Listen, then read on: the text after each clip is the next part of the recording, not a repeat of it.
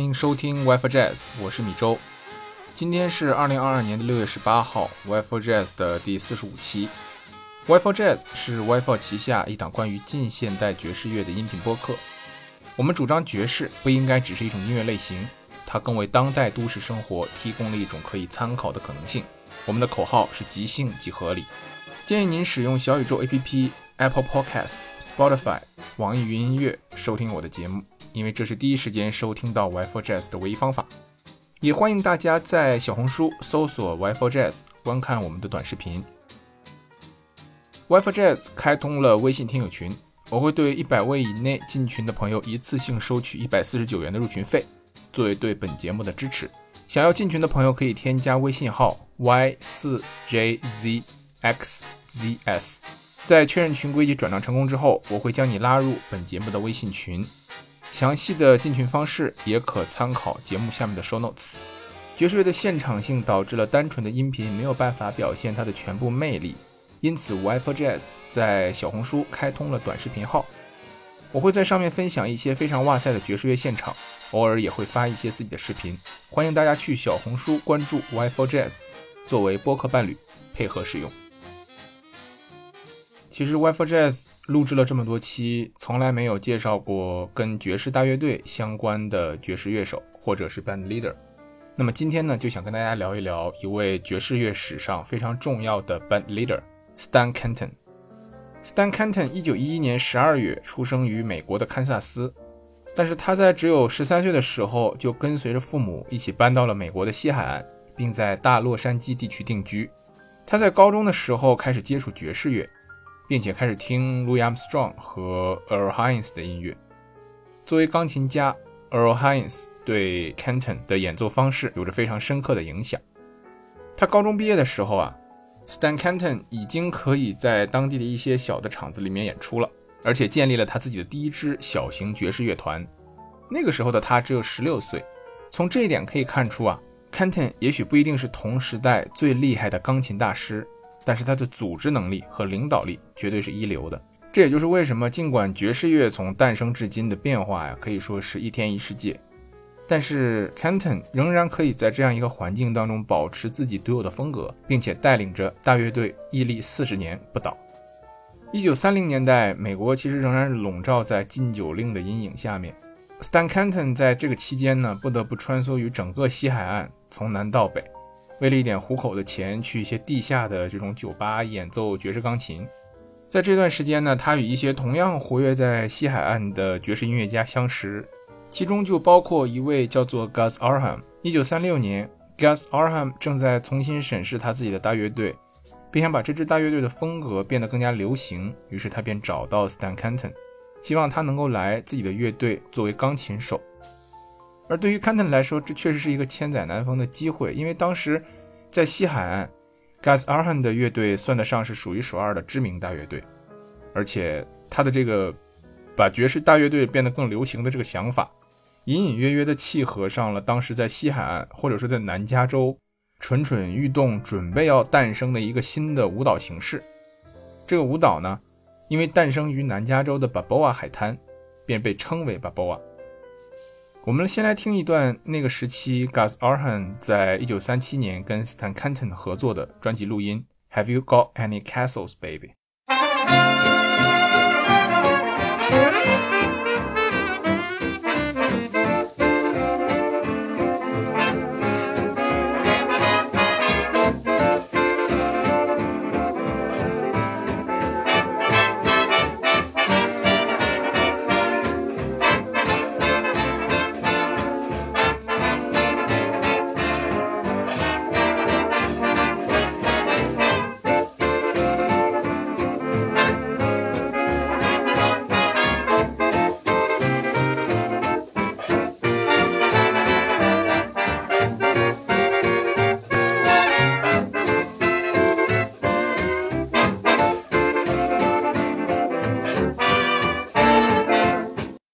大家听过那个时候的常规的大乐队的表演啊，你就会发现 Gus Arhan 的音乐有一些不一样。比如我们现在对比一下那个时候当红的爵士乐大乐队明星 Benny Goodman，他有一首代表作叫《Sing Sing Sing》，我们体会一下他们音乐的不同。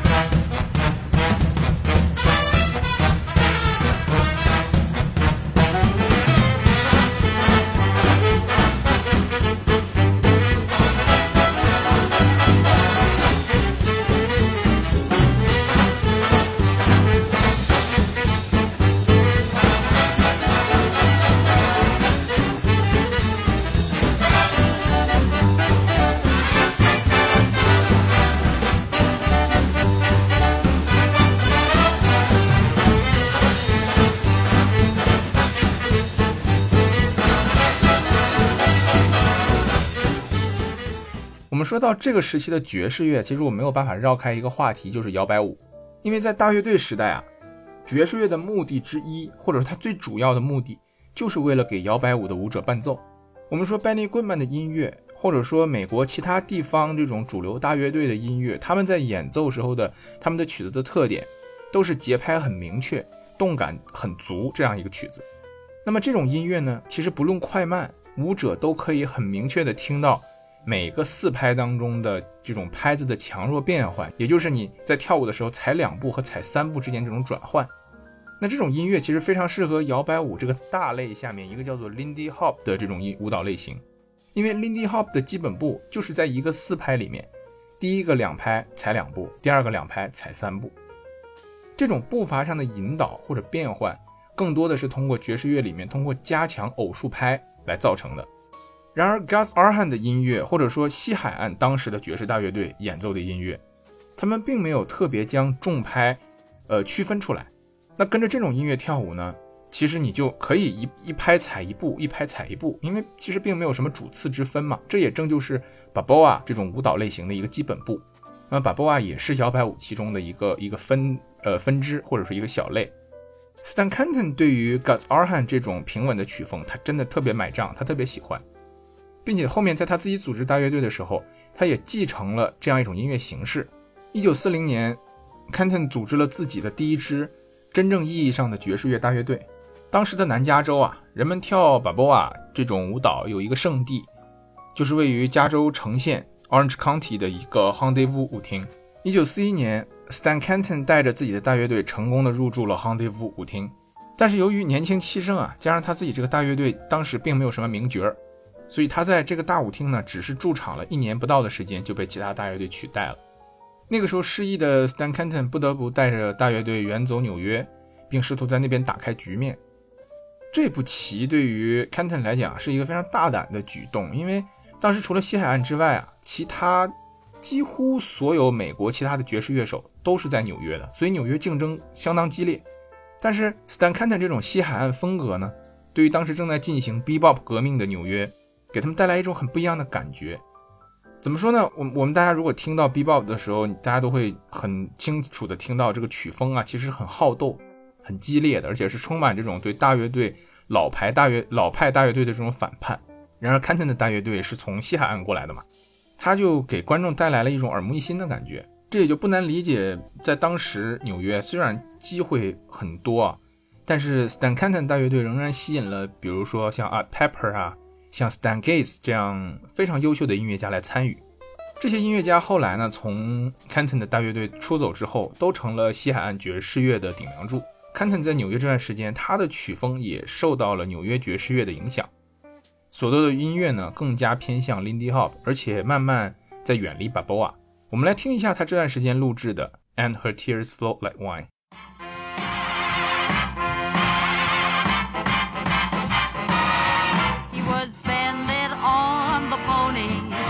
Would spend it on the girls, buy his mother gin and roses for her poor old headed curls. And when his wife said, Hey now, what did you get for me?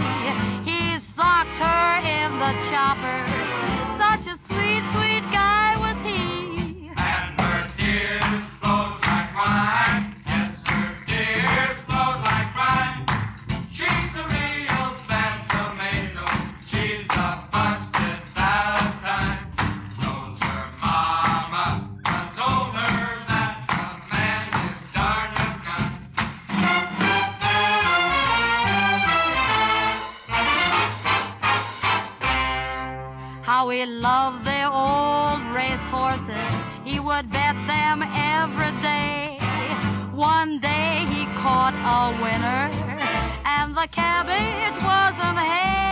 我们说，Stan Kenton 在纽约以西海岸大乐队的风格逐渐打开了局面。那如果他继续按这条路往下走，不会就会成为另一支爵士乐大乐队吧？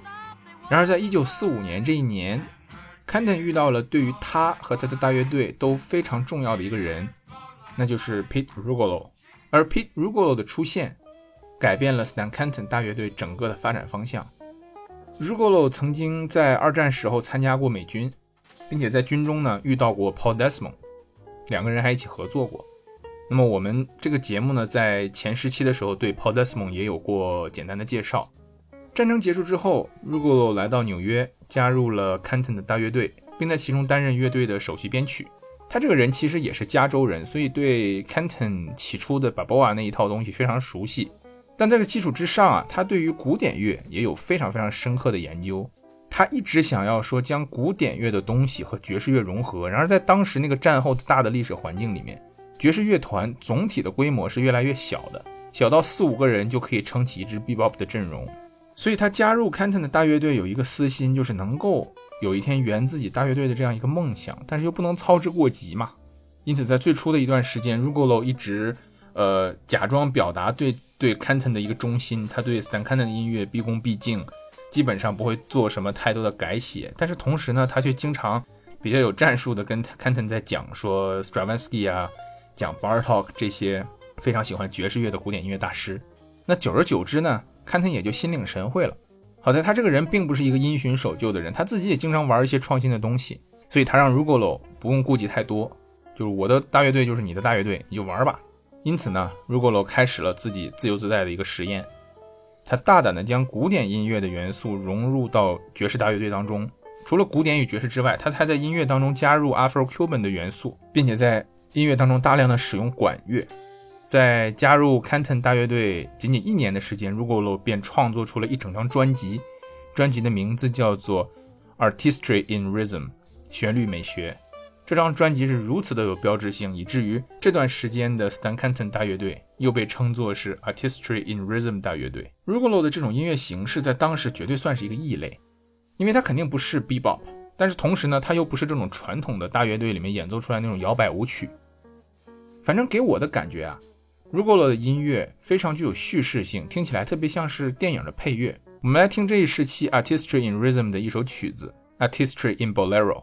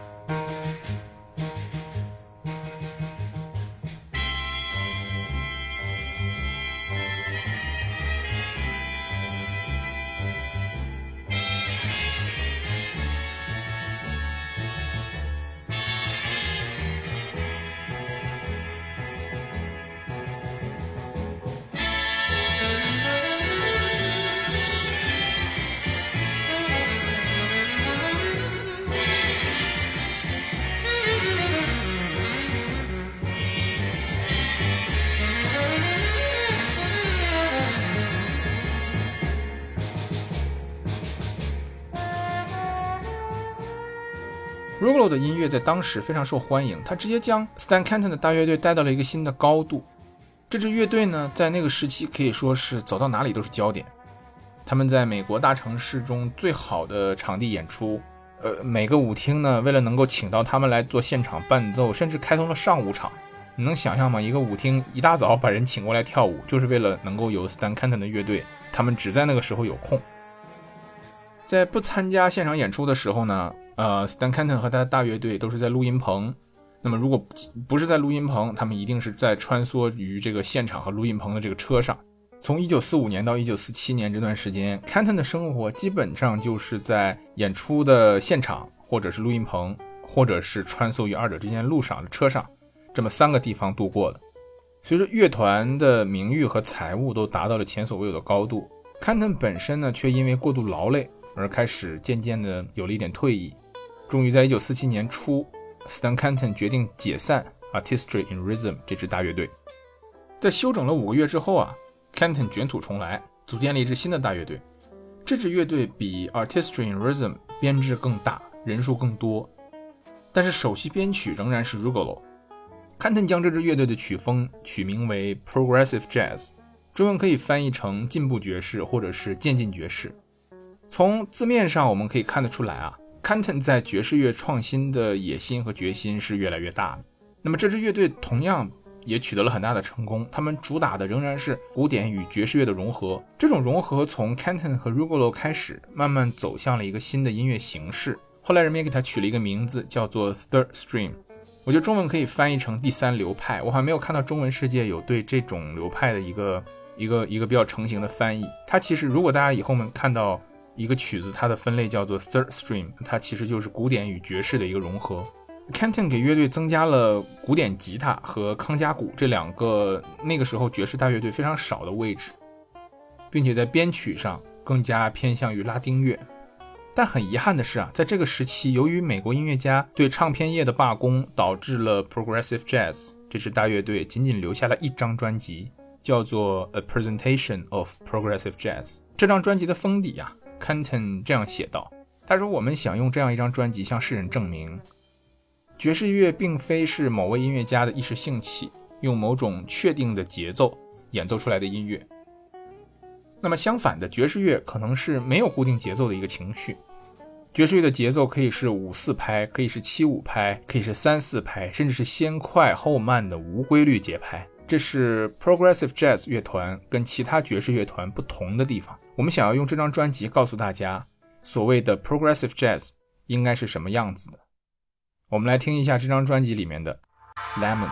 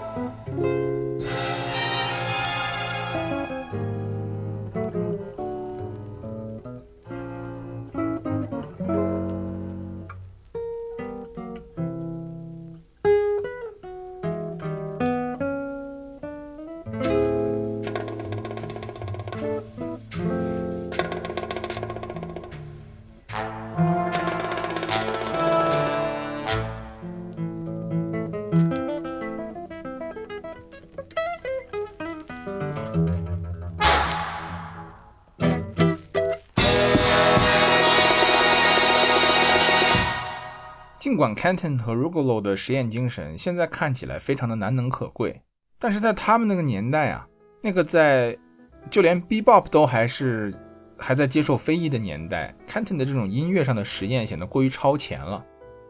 这张专辑《A Presentation of Progressive Jazz》推出之后，受到了很多的批评。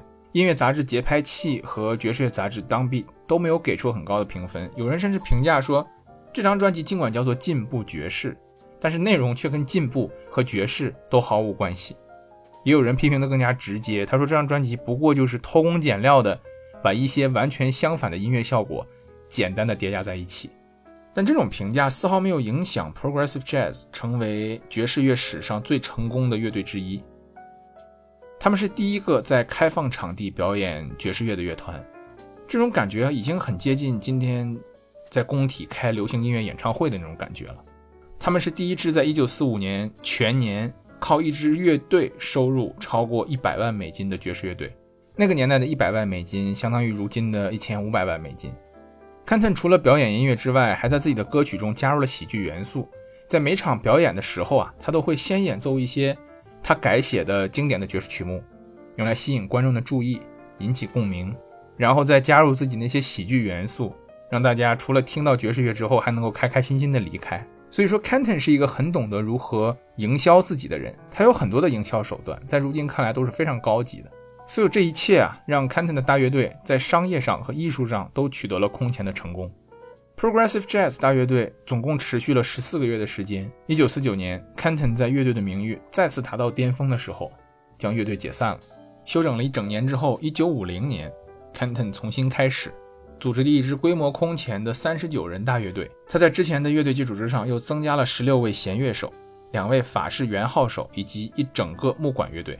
然而在这一次啊，这个三十九人大乐队并没有被市场接受，所以仅仅在一年之后。Canton 便把大乐队削减到只剩下一半的人数，变成了一个形式上更加传统的爵士大乐队。所谓形式上更加传统啊，是因为在这一段时期，Canton 演奏的音乐并非是传统的大乐队摇摆曲，而是开始以大乐队的形式演奏当时已经初具规模的 B-Bop，。这又是一个实验，朋友们。这段时间的，Canton 他会去改编 Dizzy Gillespie 的音乐，让他们作为 B-Bop 的前提下更适合大乐队来演奏。我们都知道，大乐队和 B-Bop 的小型乐队之间很大的一个不同啊，是在于即兴演奏这一部分。因为小型乐队因为编制很灵活，乐手在舞台上的沟通非常容易。那鼓手想要干点什么，对吧？他看一眼钢琴，看一眼小号，大家心领神会，他就可以去做了。但是在这种这种沟通在大乐队的情况下，乐手在舞台上这种是很难完成的。不同乐器之间的进行，大多时间是由乐队的指挥来把控。所以说，能够让某个乐器或者乐手即兴的可能就非常小。我们可以看到，在大多数时候，大乐队演出，乐手面前都是有谱子的。为了能够让大乐队演奏出 B-Bop 的感觉，这种即兴的感觉，Canton 在改编 Bebop 音乐的时候，甚至将即兴部分谱写了出来。换句话说，我们在听 Canton 大乐队演奏 Bebop 的时候，很多地方听起来像是即兴，然而他们其实很早就是就已经是写出来的曲子。并不是即兴。在这段时间呢，他们推出了一张专辑，专辑借用了 Canton 曾经大乐队那张成功专辑的名字，但是赋予它新的意义。这张专辑叫做《New Concept of Artistry in Rhythm》，新概念的节奏之美。我们听一首曲子叫做《Young Blood》。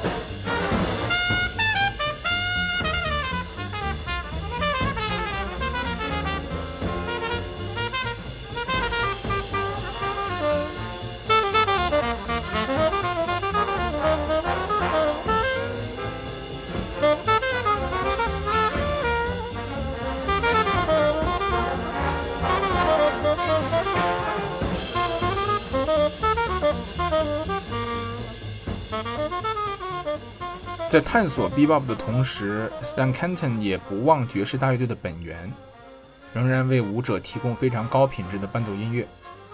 在这段时期啊，Kenton 大乐队一边玩的实验性很强，走在时代前沿的 B-Bop，另一边又在演奏传统摇摆舞音乐的这个路上从来没缺席过。他们在那个时候仍然是美国各大舞厅最炙手可热的现场大乐队。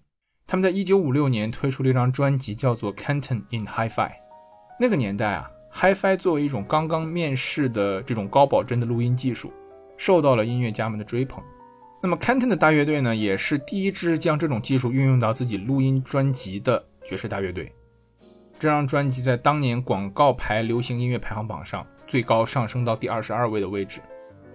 大家可以注意一下这些这个时间点，大家可以注意一下这个时间点。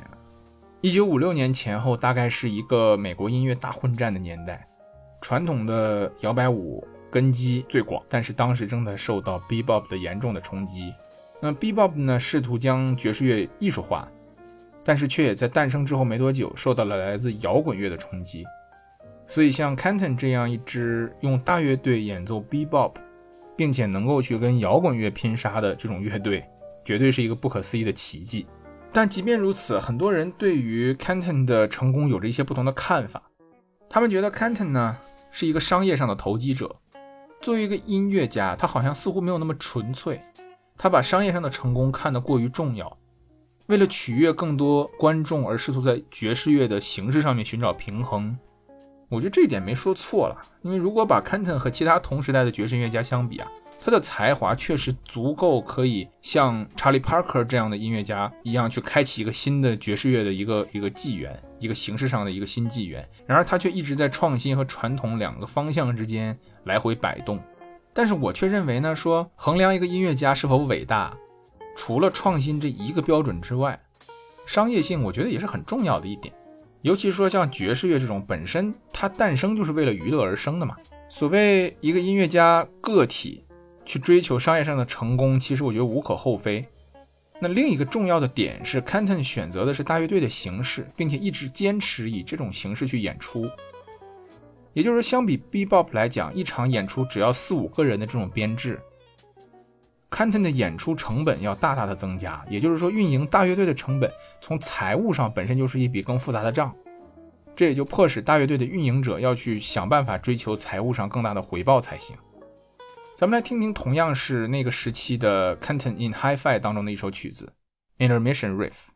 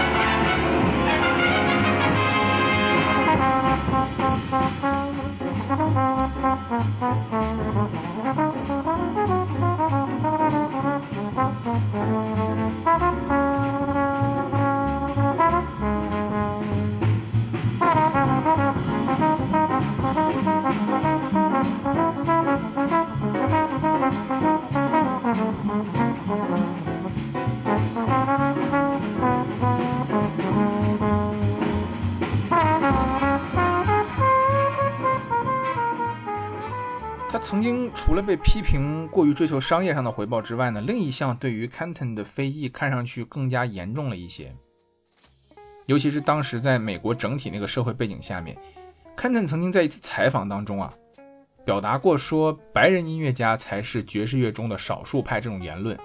他的言下之意就是说，非洲裔的音乐家对于爵士乐这件事情来讲已经太多了。结合去看他的大乐队当中啊，前前后后有将近六百个人参与，六百位乐手，但这其中呢，确实极少数是黑人音乐家。所以，Canton 作为一个白人，他在种族上的立场开始受到人们的质疑。Canton 的大乐队啊，确实是那个时代白人爵士音乐家的大本营。从他大乐队里面走出来的音乐家数不胜数，包括 Gary Miller。包括 Zoot Smith、Art Pepper、Stan Getz，对吧？Scott LaFaro、Jack Sheldon 等等等等，他们都是非常棒的爵士音乐家，但是他们确实每一个也都是白人。我知道我前面在形容 Canton 其他时期的前面那几个时期的大乐队的时候啊，已经用了很多这种类似于前所未有啊、最成功啊之类的这样的形容词，但是如果要选择一个时期作为 Stan Canton 大乐队的代表，那无疑是他成立于一九五零年的这支大乐队。这支乐队很难得的兼顾了爵士乐的传统性、创新性以及流行性，并在商业上获得了成功。Canton 似乎很神奇的找到了那个平衡点，这个平衡点是许多许许多多音乐家都梦寐以求的，但是找不到的。在这个时期啊，Canton 总共发表了二十一张录音室专辑，在所有的这些专辑里，我对一张专辑非常的情有独钟。那就是发表于1958年的《The Ballad Style of Stan Kenton》。从专辑的名字我们也可以看得出来，这是一张偏重于慢速的叙事曲的专辑。其实对于这大乐队来讲，演奏缓慢的叙事曲并不是一件什么难事儿。但是我喜欢这张专辑的原因呢，是因为它怎么说呢？它就好像一个米其林的厨师炒了一盘番茄炒蛋。什么意思呢？就是虽然原料很简单，但是因为它出自大师之手，感觉便完全不一样。我们可以一起来听一下里面一首曲子《When Stars Look Down》。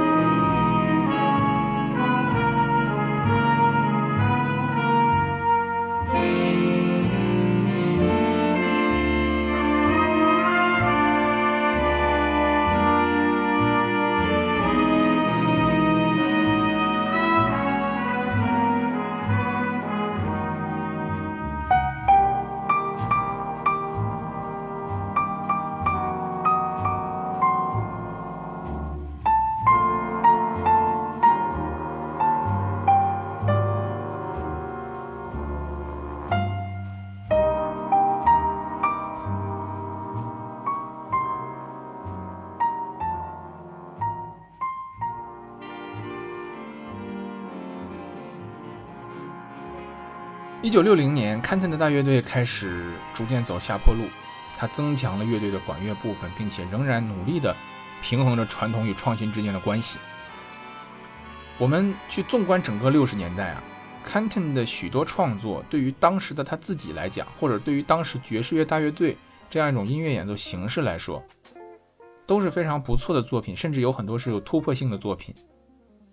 比如他为电影《西区故事》所创作的配乐，以及他在1962年圣诞节推出的那那那一首圣诞组曲，这都是格莱美获奖级别的作品，而且也受到了当时爵士乐评人的一致好评。但是很无奈的，就像我前面说的，1960年代美国的音乐市场已经发生了翻天覆地的变化。Kenton 发现与他一起竞争市场的不再是大乐队，甚至不再是爵士乐，而是阿尔维斯·普莱斯利和披头士。那么 Canton 不再受欢迎的直接结果是他的大乐队与当时跟他签约的唱片公司 Capitol 的一个解约。Canton 为了继续维持乐队，只能自己成立一家唱片公司。也就是说，除了运营乐队本身的这些事务之外呢，唱片公司的运营也需要他自己去亲力亲为。那个时候，为了宣传自己的新唱片，Canton 不得不通过邮寄的方式给每一位自己的乐迷寄去唱片的宣传资料。那么在音乐的创作方面呢，Stan Kenton 仍然不断的去寻求突破。他启用了一些年轻的编曲，试图吸引一些更多年轻的观众。不仅如此啊，他还想出了一些剑走偏锋的招数，比如1973年呢。Kenton 的大乐队推出了一张专辑，一张很奇怪的专辑，名字叫做《全世界的国歌》。就是我相信你看到这个专辑的名字和我最开始看到这专辑的名字反应是一样的，就是以为这是一张世界音乐的专辑。也许 Canton 把爵士乐和许多世界不同的音乐形式结合在一起，对吧？发表了这么一张表达世界大同的思想这么一张音乐专辑，想复杂了。因为《全世界的国歌》这张专辑里面的内容，就是专辑名字的字面意思。Canton 在这张专辑里面让他的大乐队稍作改编，硬是演奏了四十首所谓的国歌，这里面还包括当时年轻的中华人民共和国。我们来听一下 Stan Canton 大乐队演奏的中华人民共和国的国歌是什么样子。